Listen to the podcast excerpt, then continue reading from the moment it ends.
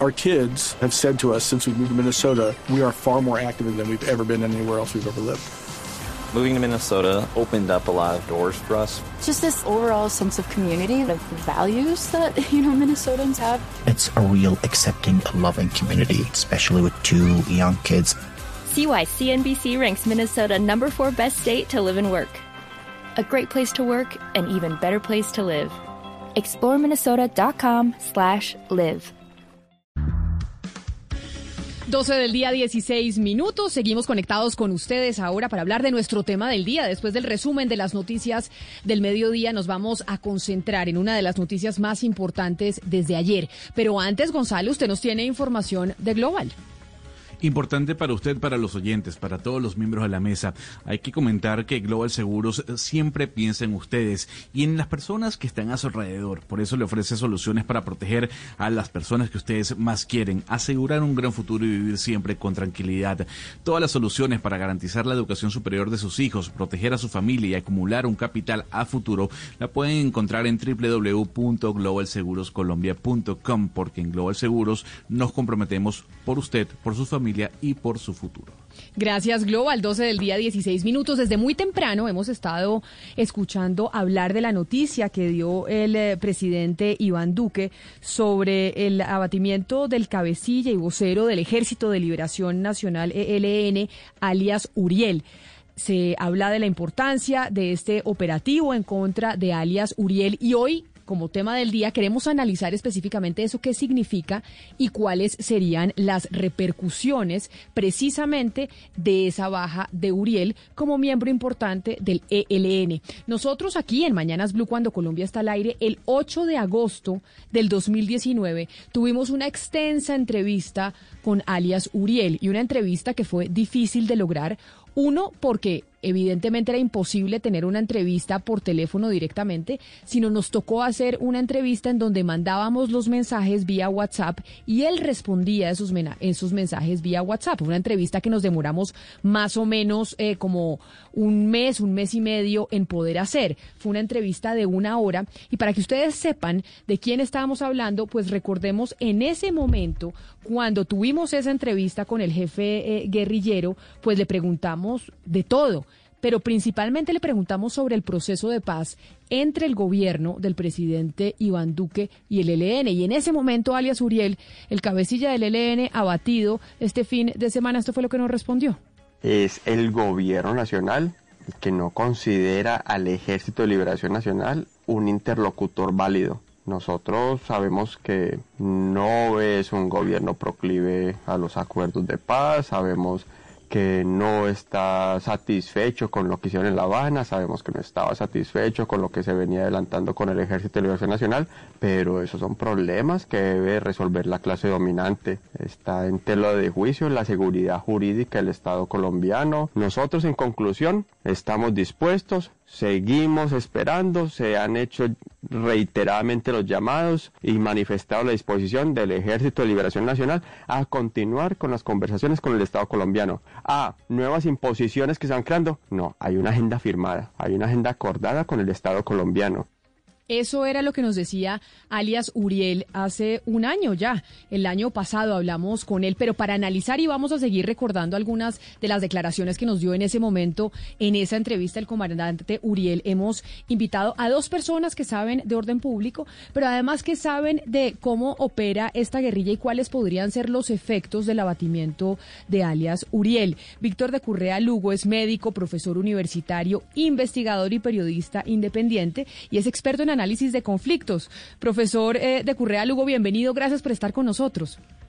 Camila, muchas gracias por la invitación. Un saludo a toda la mesa y a la audiencia. Bueno, usted que ha escrito, ha investigado, sabe cómo opera el, el ELN.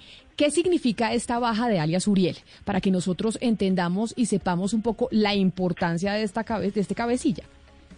Hace un poco más de dos años estuve con él durante varios días en su campamento entrevistándolo en el marco de una liberación, de una acción humanitaria a la que fuimos invitados junto con el defensor del pueblo y la iglesia y un sector de la sociedad civil.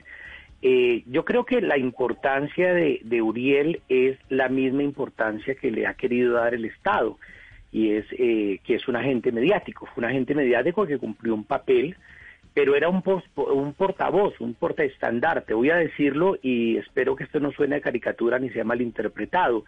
En las guerras ustedes recuerdan que había una persona que llevaba la bandera, la bandera del reino Talo Pascual y esa persona es abatida en combate. Pues más o menos es eso. Uriel no hace parte de la Dirección Nacional del ELN, ni siquiera hace parte del Comando Central, no era el responsable del Frente de Guerra Occidental, cuyo responsable lo sabe el país, es Fabián. Desde el punto de vista simbólico tiene una, una cosa más relevante, pero ha habido otros golpes que han sido más grandes para el ELN que, que, la muerte de, Uriel. Me parece que desde el punto de vista simbólico el gobierno le, le va a sacar todo el, poder necesario, por eso eh, Duque salió para, para Chocó a, a, presidir allí pues la, la, la operación pero eh, lo que sí es cierto es que eso no significa ni que el ELN está arrinconado, ni que cambie su agenda a favor o en contra de la paz. Eh, y yo, han, muerto hace pocos meses comandantes mucho más importantes, digamos, dentro de la jerarquía del ELN. Lo que pasa es que mediáticamente tiene mucha repercusión. Claro, y precisamente como era tan mediático alias eh, Uriel, recordemos, por ejemplo, en esa entrevista lo que nos dijo referente a la presencia del ELN en eh, sectores urbanos, es decir, en las universidades, en las ciudades, etcétera, etcétera, para mencionar cómo esta guerrilla estaba más viva que nunca. Esto nos dijo alias Uriel hace un año. La guerrilla, por más que pretendan desconocernos, seguimos siendo una realidad nacional, existimos y no somos infiltrados en los diferentes sectores, estamos en todas partes. No somos infiltrados en el movimiento estudiantil ni en las universidades y colegios, somos estudiantes guerrilleros, no estamos infiltrados en los sindicatos, somos eh, sindicalistas guerrilleros, no estamos infiltrados en las barriadas y en otras expresiones populares, somos guerrilleros que estamos viviendo ahí, que vivimos esa realidad en el día a día, no estamos infiltrados, es que somos pueblo en armas, eso es lo que no han querido entender y eso es lo que se niegan a visibilizar. Somos pueblo en armas, no somos nada ajeno a todas las diferentes expresiones y matices que tiene la sociedad colombiana. Escuchar a alias Uriel era importante porque entendiendo que el ELN sigue teniendo una presencia en el territorio nacional, que se estaba empantanando un proceso de paz, es importante saber cómo piensa el otro saber qué es lo que piden por qué están armados, etcétera, etcétera. Por eso era importante escucharlo. Pero también nos acompaña Ariel Ávila, que también es experto en, eh, en, seguridad. Y Ariel, yo quería preguntarle a usted directamente cuál cree que pueden ser las consecuencias que se puedan venir por el abatimiento de Uriel. O como dice Víctor de Currea Lugo, absolutamente ninguna consecuencia y simplemente estamos frente a un fenómeno mediático, pero no estructural de esa guerrilla. Camila, buenas tardes y saludo a toda su mesa, a los oyentes y a Víctor. A ver, Camila, yo le respondo de tres formas. Lo primero es que el Frente de Guerra Occidental eh, es, tal vez el segundo frente más grande militarmente del ELN. Uriel era el tercero de ese frente, el responsable político que había. El primero era Fabián, el segundo un hombre conocido como alias el Indio. Y ahí lo que hay que decir es que esto es un golpe importante para esa estructura y seguramente pues va a llevar a que el proceso de expansión que tenía sea un poco más lento, pues, tanto al sur como al norte, donde estaba en guerra con el clan del Golfo. Lo segundo es que, eh, digamos, yo comparto lo de Víctor, digamos, es un hombre, era un hombre muy mediático, se ha maximizado la importancia que tenía, es un poco menos, pero en todo caso este era un frente que venía creciendo mucho, él era el responsable de la formación política de todas esas estructuras, entonces obviamente pues eso va a llevar a que ese proceso de expansión se detenga. Y lo tercero, digamos, en términos militares, si eso va a parar el desangre del Chocó, si eso va a parar el actual toque de queda, por ejemplo, que tiene Quibdó, etcétera, no, yo desafortunadamente todo el Pacífico colombiano está prácticamente en una guerra civil por el tema de la minería ilegal, del narcotráfico, de la explotación maderera, y pues esto no va a parar, esto le da un respiro importante al ministro de Defensa en esa crisis que traía el presidente Duque, pero pues esto territorialmente ni mejora ni empeora, no puede ser, digamos, el Chocó no puede estar más, más mal de lo que ya está. Ariel, pero entonces entendiendo lo que usted nos está explicando y es que esto es un golpe mucho más mediático que estratégico, que en la práctica, digamos, a nivel bélico, pues no va a cambiar mucho. Yo quiero preguntarle por todas estas declaraciones que hacía eh, el señor Uriel, porque uno lo escuchaba como hablando, como si estuviera hablando por el COSE, pero nosotros ya entendemos que el ELN pues es una estructura, digamos, mucho más descentralizada, casi que anárquica, no responde a un mando único como eh, lo hacían las antiguas FARC. ¿Usted cree que todas estas declaraciones de Alias Uriel las hacía él a nombre propio o sí representaban al COSE? Eh, a ver, Valeria, yo le respondo de dos formas. Yo creo que él tenía una comunicación en el último periodo importante con Pablo Beltrán, con algunos miembros del COSE, creo que había logrado cierta importancia de interlocución porque él era muy radical en las posiciones frente al diálogo de, de paz que se desarrolló en Quito y en La Habana. Entonces había logrado digamos, representar esa línea más dura frente al proceso, al proceso que se llevaba de negociación. Eso no significaba, como lo dice Víctor, ni que fuera de la Dirección Nacional, ni que fuera del COSE. Lo segundo es que él representaba, yo creo que él contaba con el auspicio de alias Fabián, él representaba la posición de un sector, pero pensar que es la posición del ELN, no, eso sí no creo. De hecho, lo que va a pasar ahorita es que va a bajar la visibilidad mediática del ELN, porque no creo que nadie más asuma una, una cosa como esa, de tener un chat con periodistas, de estar enviando videos, de estar enviando audios. Creo que eso no va a pasar, creo que va a bajar y seguramente pues Pablo Beltrán va a tener un, digamos, un aumento en esa visibilidad mediática. Pero no, lo que decía Uriel, digamos, representaba un sentir de un sector del ELN, pero no representaba el COSE, ¿no?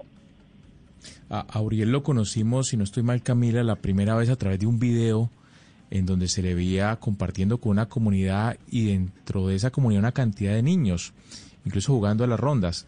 Eh, pero hace algunas horas también escuchamos al ministro de Defensa y al comandante de las Fuerzas Militares diciendo que en ese campamento en donde fue abatido Uriel se encontraban niños aunque el único cuerpo sin vida que finalmente apareció fue el del cabecilla del ELN. Hugo Mario, es que referente, referente a eso de los niños, nosotros en su momento le preguntamos eh, a Ariel sobre eso, a, alias Uriel, le preguntamos sobre el tema de los niños y esto fue lo que nos respondió, esto fue lo que nos respondió sobre el tema.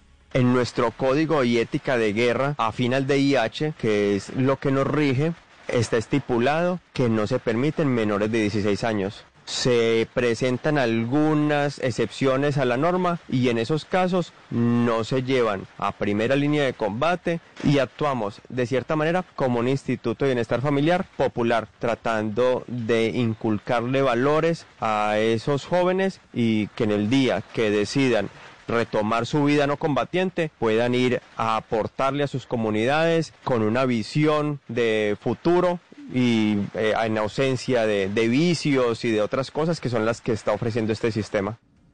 Una respuesta un poquito cínica, ¿no? Diciendo que el ELN actúa como un instituto de bienestar familiar. Le pregunto al, al, doctor eh, eh, Víctor de Currea, que estuvo recientemente allí o hace poco cerca de Uriel, si él vio a menores, si se veían niños, si se veían guerrilleros muy jóvenes haciendo parte de ese grupo que, que comandaba este, este hombre que fue abatido en las últimas horas.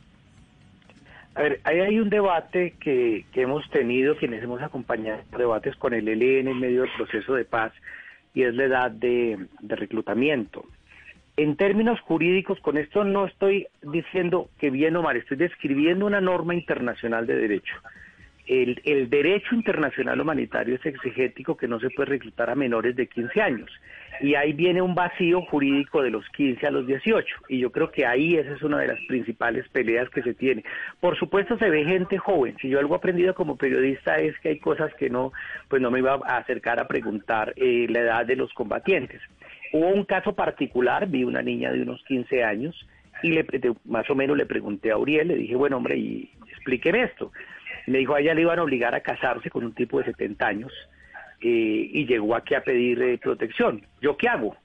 Pues ya sé que eso no es la constante ni es razón suficiente. Solamente quiero contarle, como me preguntan por mi experiencia directa, les confieso que eso, pues a mí me sacudió porque uno dice, tampoco tengo la respuesta adecuada frente a esa situación, ¿no? Por supuesto, el, reclutamiento de niños, lo ideal es que no haya niños en la guerra, bueno, lo ideal es que no haya guerra, pero sí es una cosa profundamente preocupante el, el, el, que uno vea gente cada vez más joven dentro de las filas de la insurgencia. Eh, y quiero aprovechar el, que me den el uso de la, de la palabra para, para plantear otra cosa, ¿no? Eh, Uriel hace poco se hizo famoso por haber reivindicado la presencia del ELN en los ataques a los CAI en Bogotá quienes hemos estudiado muy de cerca las, las, guerrillas en Colombia, hombre, una guerrilla no tiene la capacidad de que en 10 horas organice una operación para atacar 90 CAIs en la ciudad. O sea, si fueran capaces de eso, ya se hubieran tomado el poder. Entonces me parece que ese tipo de oportunismos termina siendo un boomerang contra el mismo ELN, pero me parece que reducir todo el problema de lo que atacaron a los CAI, a decir eso es el ELN, pues realmente no, no corresponde con la realidad. Pero, profesor, entonces no entiendo. ¿Usted está diciendo que estas reivindicaciones de los CAI fueron eh, un montaje o mentiras? No, yo lo que yo lo que estoy diciendo es que el, el afán de, de Uriel en su momento de decir que el ELN, de tratar de colocarse como el gran protagonista de los ataques a los CAI por parte del ELN es, es, es oportunismo ah. político. Es decir, el ELN no tiene la capacidad ni logística, ni militar para organizar en 10 horas el ataque a 90 CAIs y salir exitoso. O sea, eso no tiene, no tiene sentido. Entonces, lo que quiero decir es que, que parte de esa eh, creación mediática de Uriel también se dio eh, tocando las las cuerdas claves en los momentos ideales para lanzarse en unas plataformas públicas como el gran responsable guerrillero, cuando no lo era. Ahora el mismo presidente Duque aprovecha eso ahora para presentar eso como el gran éxito de la guerrilla. Doy un ejemplo, hace algunos meses cayó en combate en el sur de Bolívar Gallero. Gallero era negociador del ELN, yo le conocí en, en, en Quito, le volví a ver en La Habana y era un tipo con una trascendencia mucho más elevada y una capacidad militar mucho más grande. Con esto no estoy diciendo que Uriel fuera un aparecido, pero estoy diciendo que la respuesta del presidente no tiene que ver con el ELN real, sino con el ELN mediático. Eh, em, hay, algo importante en, este, en esta búsqueda del posicionamiento y en la conquista de, territorios o en la expansión y, quisiera volver a lo que nos estaba diciendo eh, Ariel Ávila sobre la expansión del ELN. ¿Cuáles serían esas prioridades territoriales de expansión y qué posibilidades habría de alianzas, digamos, con disidencias de las FARC? Ana, ¿cómo está? Buena tarde. Mire, le respondo de, básicamente de dos formas. Lo primero es que al, al norte el ELN trae, trae un enfrentamiento muy duro con las autodefensas gaitanistas o el clan del Golfo. De hecho, ustedes son testigos y lo reportaron lo que pasó en Truandó y lo que pasó en Bojayá. Allá viene habiendo un enfrentamiento muy fuerte. El ELN está llegando a zonas muy al norte donde hacía muchos años no estaba. Y luego al sur hay un enfrentamiento también con el clan del Golfo y con una disidencia de las FARC, del Frente 30 que se están dando durísimo. Por eso eh, era muy raro que Uriel hubiese estado ahí en Novita, porque eso ya es muy abajo y ahí eso es una zona de enfrentamiento. Incluso pues la, pues la disputa es Buenaventura, obviamente. Entonces, eh, digamos, esto va a frenar un poco esa expansión hacia el sur, que de la que estaba claramente liderando Uriel, no la del norte. Eh, y lo que esto pues va a significar es que seguramente el ELN se salga un poquitico de Buenaventura por algunos meses, pero la confrontación no va a parar. Ahora, yo le quiero decir una cosa, Ana, con respecto a su pregunta. Hay zonas que realmente ya se salieron de las manos en materia de seguridad. Así mañana implementemos los PDs, el PENIS, todo el acuerdo de paz son zonas que ya no se van a recuperar, o sea, ya no milagrosamente se van a mejorar. El Pacífico colombiano, todo desde Tumaco en Nariño hasta Río Sucio en Chocó, es una de esas zonas que prácticamente se perdieron. Y particularmente el Chocó, pues es una zona de guerra. Fíjese usted, Quito está por un grupo llamado de los mexicanos en toque de queda hace varios días y, fue el presidente y no pasó nada, digamos. Entonces un poco demuestra un poco la situación del Pacífico. Pero a propósito de esa pregunta que, que hizo usted, Ana Cristina, para que recordemos, nosotros esa pregunta se le hicimos a Uriel hace un año sobre las disidencias de las FARC uniéndose a las filas eh, del ELN y esto fue lo que él contestó, porque es también una narrativa que se ha visto durante todo este tiempo después del proceso y es ¿Qué integrantes eh, de las FARC pues decidieron unirse a las filas del Ejército de Liberación Nacional. Algunos nunca se sintieron recogidos por el proceso de paz, nunca se, se vincularon y se desmovilizaron. otros y otras participaron con ahínco y de manera pues muy activa en el proceso de desmovilización, pero también el desengaño fue mayúsculo al ver que no hay implementación, que hay persecución política, que el gobierno les hizo conejo y se han devuelto. Y han considerado que su aporte revolucionario lo quieren seguir haciendo a través de, de la insurgencia activa y han buscado el Ejército de Liberación Nacional para ello. Y ahí entonces le pregunto yo a usted, profesor Víctor de Currea Lugo, es el proceso de paz con el ELN, ¿en qué va? Es que llevamos dos años y pues como que se habla a veces, no se habla. ¿Eso en qué está?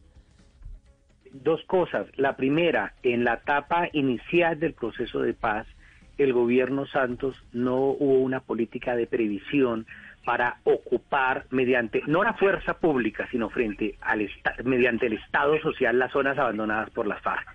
Con esto estoy mostrando una cosa que se observa en muchísimos conflictos del mundo, que es lo de los vacíos de poder. Una vez establece un vacío de poder, o lo llena el Estado de manera temprana y de manera adecuada, o lo va a llenar el clan del Golfo, como mencionaba Ariel, o el ELN, o el que aparezca por ahí va a quedarse con ese pedacito.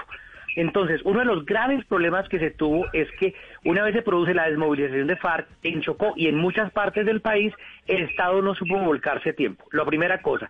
La segunda, el proceso de paz de, de, LN eh, y gobierno desaparece el 7 de agosto del año 2018.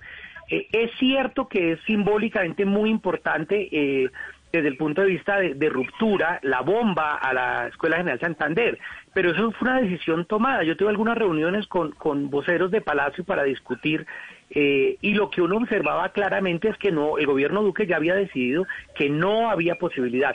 Les recuerdo una cosa, el gobierno Duque dice, voy a examinar lo que se ha avanzado en el proceso de paz durante los primeros 30 días y es la hora que llevamos dos, meses, dos años y pico y no se sabe esa evaluación. Hubo grandes eh, intentos y presiones y reclamos y llamadas para conseguir reactivar la mesa y la decisión estuvo tomada. Claro, también se la puso en bandeja de plata el ELN con el ataque a la General Santander, pero es una decisión tomada. Fíjense que precisamente habían pedido la liberación de seis personas detenidas en Chocó en, para que se liberaran para poder reactivar la mesa. Se hizo la liberación en septiembre del 2018 y sin embargo la mesa nunca se reactivó. Entonces, lo que uno ve ahora es que desafortunadamente, y no sé, Ariel, me gustaría saber tu opinión, mientras el presidente Duque esté en el poder, yo no veo posibilidad de negociación alguna de paz. ¿Qué nos queda, Camila y demás eh, personas de la mesa? Devolvernos a las viejas banderas del derecho humanitario, de humanizar la guerra, de saquemos a los civiles de la guerra, de, de eh, que, que, banderas que estábamos levantando hace 30 años, porque en el momento no hay posibilidad real de una negociación de paz. Ariel, sobre lo que le pregunta el señor eh, eh, Víctor, el profesor Víctor, yo quiero también preguntarle sobre esta fecha que lo mencionó el profesor, el 7 de agosto del 2018, porque lo que estamos viendo es que en esta época había básicamente alrededor de 99 municipios con presencia del ELN y hoy hay más de 160, es decir, casi el doble. ¿Por qué estamos viendo este aumento en los frentes? ¿Qué está fracasando en la estrategia de seguridad del gobierno más allá de pues echar por la borda eh, un posible proceso de paz con este grupo al margen de la ley? Mire, Valeria, lo que pasa es que desafortunadamente en Colombia en estos dos años de la administración Duque ha habido un retroceso en materia de seguridad increíble. O sea, por eso a Uriel lo están masificando tanto y van a sacarle pues todo el jugo posible a esta operación militar. Pero lo cierto es que el ELN viene en un proceso de expansión inmenso de 99 municipios a más de 160, las disidencias de las FARC de 56 municipios a 113 se doblaron, el Clan del Golfo en casi 200 municipios. Entonces hay un proceso de expansión producto del boom de las economías criminales, obviamente el narcotráfico, la minería ilegal, yo, por ejemplo, le quiero decir algo a usted. Eh, la tragedia ambiental que va a vivir Colombia el otro año no tiene nombre, porque la onza de oro pasó de 1.200 dólares a 1.900 y esto va a significar mercurio para todos esos ríos, para la minería de aluvión. Entonces hay una expansión de economías ilegales, pero yo creo que todavía hay unas, el, el gobierno desafortunadamente no ha encontrado una estrategia para controlar estos factores de seguridad. Las masacres, pues más de 60 masacres es un ejemplo, el aumento o el desplazamiento forzado, son ejemplos, pero pues hay un deterioro muy grande de la seguridad. Ahora, a este punto, pues obviamente ya soluciones milagrosas hay. Incluso un proceso de paz con el ELN, que coincido con Víctor, eso no es posible, ni el gobierno quiere ni puede, ni el ELN quiere ni puede.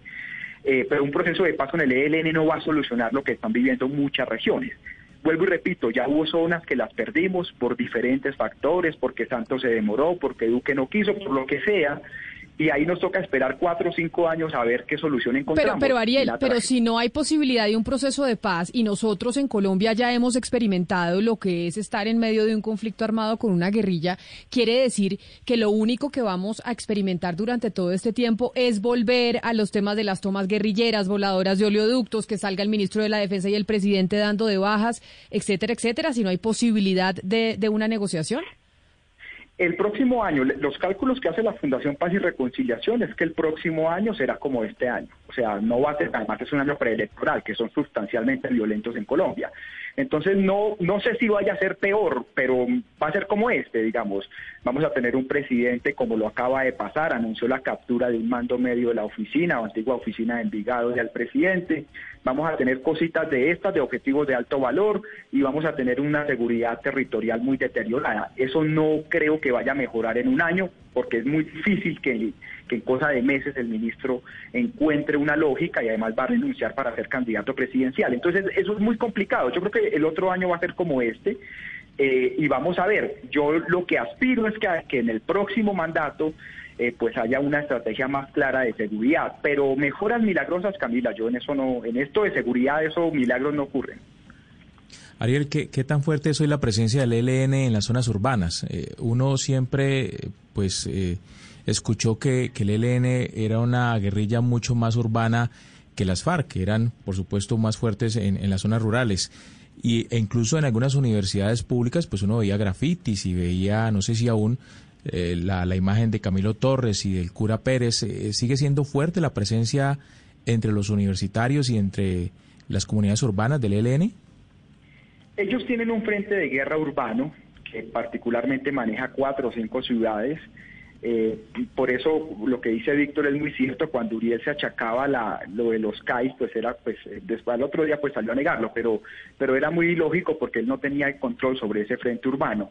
Ese frente urbano es una estructura marginal, en Bogotá pueden tener, no sé, 90 personas, 80 personas 9 millones de habitantes. Es una estructura marginal que obviamente en determinado momento puede hacer daño. Eso sí, pues lo de la General Santander es un mejor ejemplo de ataque tipo terrorista se puede dar, pero es una cosa muy marginal. Yo creo que eh, y las protestas y todo esto, todo el rechazo hacia las acciones del ELN muestran al menos que ya el, el, tema, el tiempo de la lucha armada por toma del poder, eso ya pasó y creo que eso es una carga más que eh, por eso se devolvió un boomerang eso que dijo el ELN. Son estructuras marginales, pero si usted le pregunta que si hay plata para hacer atentados tipo terrorista o hay capacidades de eso, claro, pues ninguna ciudad está blindada para eso, pero políticamente es un tema marginal ya, yo no no no veo que esto sea masivo, igual en el caso, por ejemplo, de Medellín o en el caso de Cali, que tal vez es la ciudad que podría tener más afectación, pero no grandes actividades no.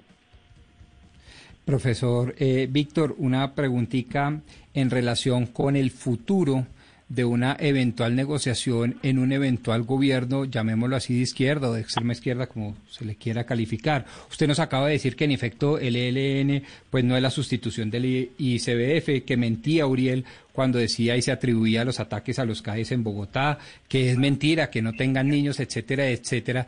¿Por qué un gobierno, estoy hablando hipotéticamente y haciendo cábalas, por supuesto, políticas de izquierda o extrema izquierda, puede llegar a creerle en su momento al ELN y por qué, eh, y más bien que por qué, y cuál sería entonces los códigos de esa negociación? Hablaríamos también de bloque de constitucionalidad, acuerdo internacional especial, etcétera, etcétera, como lo hicimos con las FARC. A ver, primero es que la, la vocería oficial del ELN pues recae en el caso de La Paz en Pablo Beltrán. no en Uriel. Entonces, permítanme primero colocar las declaraciones de Uriel en un nivel inferior a lo que manifestó en su momento Pablo Beltrán. Eso es lo primero. La segunda cosa es que una de las de las peleas grandes para el 2022 es si si estamos o no con la paz y qué tipo de paz queremos. Ese es uno de los debates grandes, porque lo que sí queda demostrado es que pueden matar 20 Urieles, pero el conflicto armado en Colombia tiene de dónde agarrarse, dolorosamente, eso es una realidad que la vemos de apuño y lo que está pasando con las disidencias dolorosamente muestra que si no se tocan cosas estructurales, no, y eso nos lo ha enseñado el estudio de cualquier conflicto armado del planeta. La tercera cosa que yo creo que hay que, que hay que mencionar es que sí es posible recuperar lo que ya se ha avanzado. Es que mira, Rodrigo, se logró, por ejemplo, tener una agenda de negociación que no fue cualquier cosa, una agenda requete compleja de negociación que duró meses de debates para llegar a ella. Se logró establecer una mesa se perdieron oportunidades valiosas en el 2017 y en el 2018 en los debates de Quito, pero hubo otras cosas en las que se avanzó mucho. Entonces yo creo, por ejemplo, como, como están haciendo algunas personas que estuvieron cerca a la mesa, que, que, seamos capaces de recuperar lo positivo y, y plantearlo a partir de ahí. Un, creo que un gobierno que no sea de derecha, eh, podría darnos la posibilidad, primero, de, de, replantear la paz y segundo, de atender esas causas del conflicto de las que habla el ELN. Yo no creo que, que el ELN quiera hacer la revolución en la mesa, yo no creo que es eso, además no la puede hacer, eso sería una, una tontería eh, política, pero creo que sí se puede llegar a unos acuerdos. Lo que pasa es que es muy complicado hoy por hoy decirle al ELN, independientemente de lo que pensemos del ELN, que se meta un proceso de paz luego de que las FARC lleva doscientos y pico de firmantes del proceso asesinados. Entonces, a ver, entiéndanme de la mejor manera, yo no estoy diciendo que, que viva la lucha armada, yo no estoy diciendo eso, estoy diciendo es que es muy complicado que si uno ve que esto está sucediendo con las FARC, se vaya a abrir las posibilidades con el ELN. A pesar de ellos, ellos persisten. De hecho, Camila cita unas frases de, de, Uriel y en debates que tuvimos con Uriel en la montaña me, me, manifestaba que él estaba de acuerdo a la paz. No así, pero que él le apostaba. De hecho, ahí lo dice claramente en el, en el audio que nos coloca Camila. Sin embargo, lo que yo quiero decir es que sí es posible plantear si somos capaces de entender una sola cosa que un conflicto armado es más que una pelea militar entre dos partes que tiene unas connotaciones sociales, culturales, simbólicas, políticas. Si uno entiende eso, puede llevar a cabo una negociación y eso lo ha enseñado muchas partes del mundo. Pues precisamente sobre eso que usted dice, que además me parece que menciona una frase muy poderosa, profesor Víctor de, Currea Lugo, es que pueden matar 20 Urieles y el conflicto armado puede seguir ahí porque hay razones estructurales para que ese conflicto armado pues sobreviva. Pero precisamente sobre eso, como hay temas sociales, culturales que hacen que nosotros tengamos esa guerra, que presenciamos desde hace tanto tiempo, ¿por qué no escuchamos a los oyentes a ver qué es lo que tienen que decir frente al tema que estamos tratando sobre lo que significa y las repercusiones que tiene el, eh, el abatimiento de alias Uriel? Un canal de comunicación directa.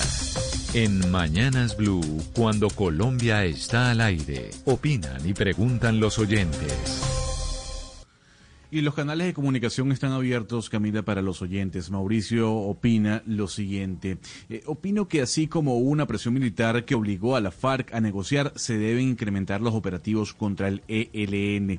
Por, por otra parte, Zulema dice, no me alegra la muerte de nadie. Esta noticia me parece mediática para dar un poco de aprobación al ministro de Defensa y al presidente Duque.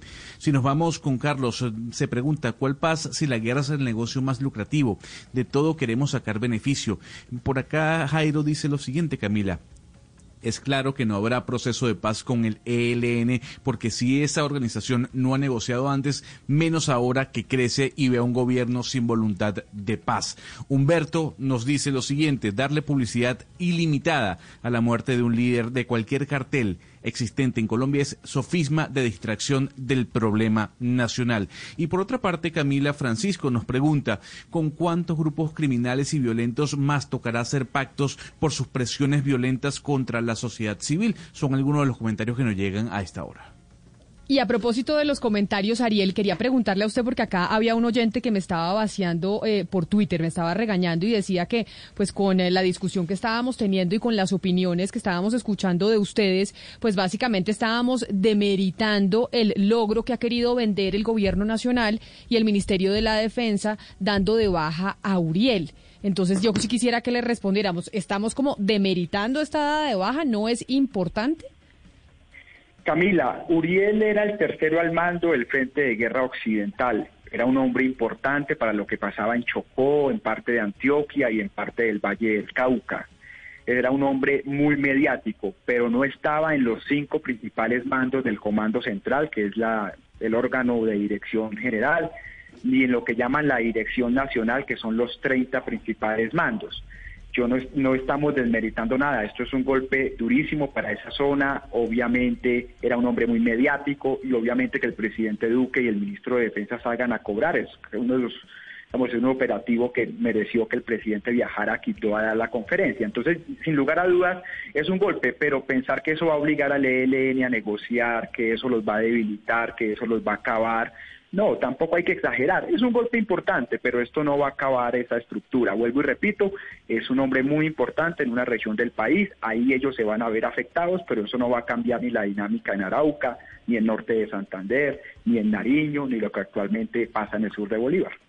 Pero mire, Víctor de Currea, el profesor Víctor de Currea Lugo decía que alias Uriel pues no estaba dentro de la estructura de dirigentes del, del ELN, dentro de los importantes que acá realmente hay que, a quien hay que creerle es a lo que diga Pablo Beltrán. Dijo el profesor de, eh, de Currea Lugo que que el hecho de que Uriel se haya adjudicado el tema de los CAIs en Bogotá cuando fue la protesta, que eso pues básicamente conociendo cómo funcionan las guerrillas es imposible que el ELN hubiera podido estar detrás de eso. Pero hace un año, y es lo que quiero que escuche profesor eh, de Currea Lugo, alias Uriel nos dijo y nos habló del atentado de la Escuela General Santander. Y como usted dice que precisamente ese fue un punto de quiebre en, el, en la negociación, porque ahí es donde dio todas, todos los argumentos al gobierno para decir acá esta gente no tiene ninguna intención de negociar ningún proceso de paz. Uriel nos dijo esto sobre la Escuela General Santander y yo quiero preguntarle después de eso si usted cree que esto es factible o no.